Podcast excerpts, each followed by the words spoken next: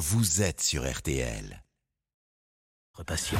RTL Matin. On refait la télé, la quotidienne. À 8h44. Euh, oui, c'est bien ça. Alors, soir chargé, me dites-vous, Isabelle Morini-Bosque, euh, si on commençait par les fictions? Mais Très bien. On évaluera demain les nouveautés des plateformes et les audiences euh, un peu approfondies, parce que pour l'heure, oui, les fictions. Je commence par un regret que le feuilleton Avatar, euh, Avenir, pardon, Avenir n'ait pas mieux marché sur TF1. Lundi dernier, on perd 3 millions de personnes entre la fin du journal et le début de cette fiction et même science-fiction, pourtant réussie. J'ai compris, hein, donc tout le monde comprend. Je rappelle le thème un trentenaire, Kev Adams, qui est formidable là-dedans, envoie pourrir un message à l'adresse mail qu'il a créée quand il avait 11 ans et il se retrouve à dialoguer avec lui petit, avec tentation de changer l'avenir.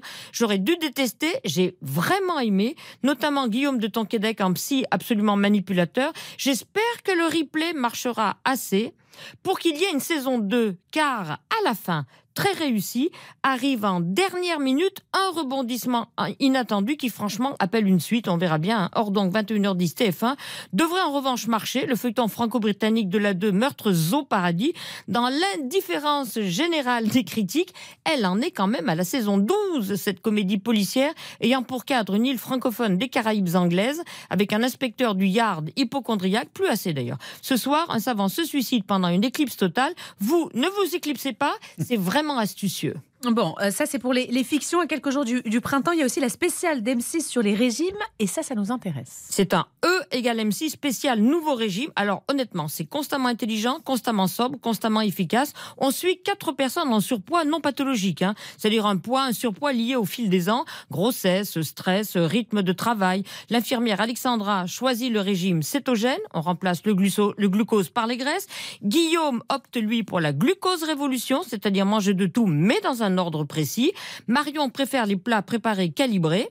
Et Laura adopte le jeûne alternatif, le tout commenté par la formidable médecin nutritionniste, je l'ai découverte, Laurence Plumet, pas avare en détails inattendus, par exemple sur les fameuses poignées d'amour. Ce petit bourrelet, il est là pour protéger la personne qui prend des années parce que c'est une réserve de calories utile et qu'elle a plein d'effets bénéfiques. Elle capte tous les polluants que l'on mange. Dans la journée, euh, il y a des tas de cochonneries qu'on avale, des additifs, des produits chimiques, etc. Et donc, au lieu de rester dans le sang, ils vont se fixer dans le gras. Donc, c'est plutôt bien. Donc, tant qu'on a juste un petit bourrelet de 2-3 cm et qu'on n'en souffre pas trop, il ne faut pas s'abîmer la santé à vouloir suivre des régimes et à s'en débarrasser car elle ne partira jamais. C'est comme si on ramait à contre-courant.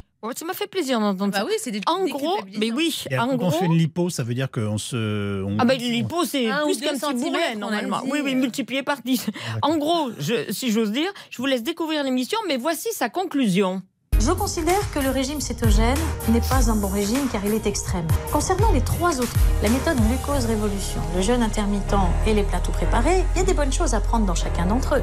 Mais si 100% des régimes sont efficaces sur le court terme, il n'y a plus que 20% des régimes efficaces sur le moyen et long terme. La vraie solution repose sur trois clés essentielles. La nutrition, l'activité physique et le sommeil. C'est en maîtrisant ces trois piliers que l'on préserve au mieux sa santé mentale et sa santé physique. Elle est formidable. Il faut juste qu'on m'explique une fois de plus pourquoi il y a de la musique derrière. Pas compris, moi non plus. Ça, c'est le mal du siècle. Autre chose à signaler, chef? Ah, bah, je pense bien. Ma nouvelle émission de référence, de préférence, Mon animal fait la loi, 21h10, ah, bah j'en loupe aucune. Comment gérer avec le vétérinaire comportementaliste adapté le problème que pose notre animal, notre, à cause de nous, hein, bien sûr. Ce soir, on a le Bigle Bigle, ah, grand amateur de Beagle, oui, grand amateur de canapé. Je veux dire par là qu'il les détruit. Et enfin, euh, le lama. Qui euh, voilà qui aime autant les câlins que vous les crachats Yves hein, c'est il s'est pas fait pour nous. Et deux chats Nox et Sacha. Sacha c'était la première arrivée. Il faut les gérer. Et ça c'est pour vous Yves avec déjà une précision ah. pas inutile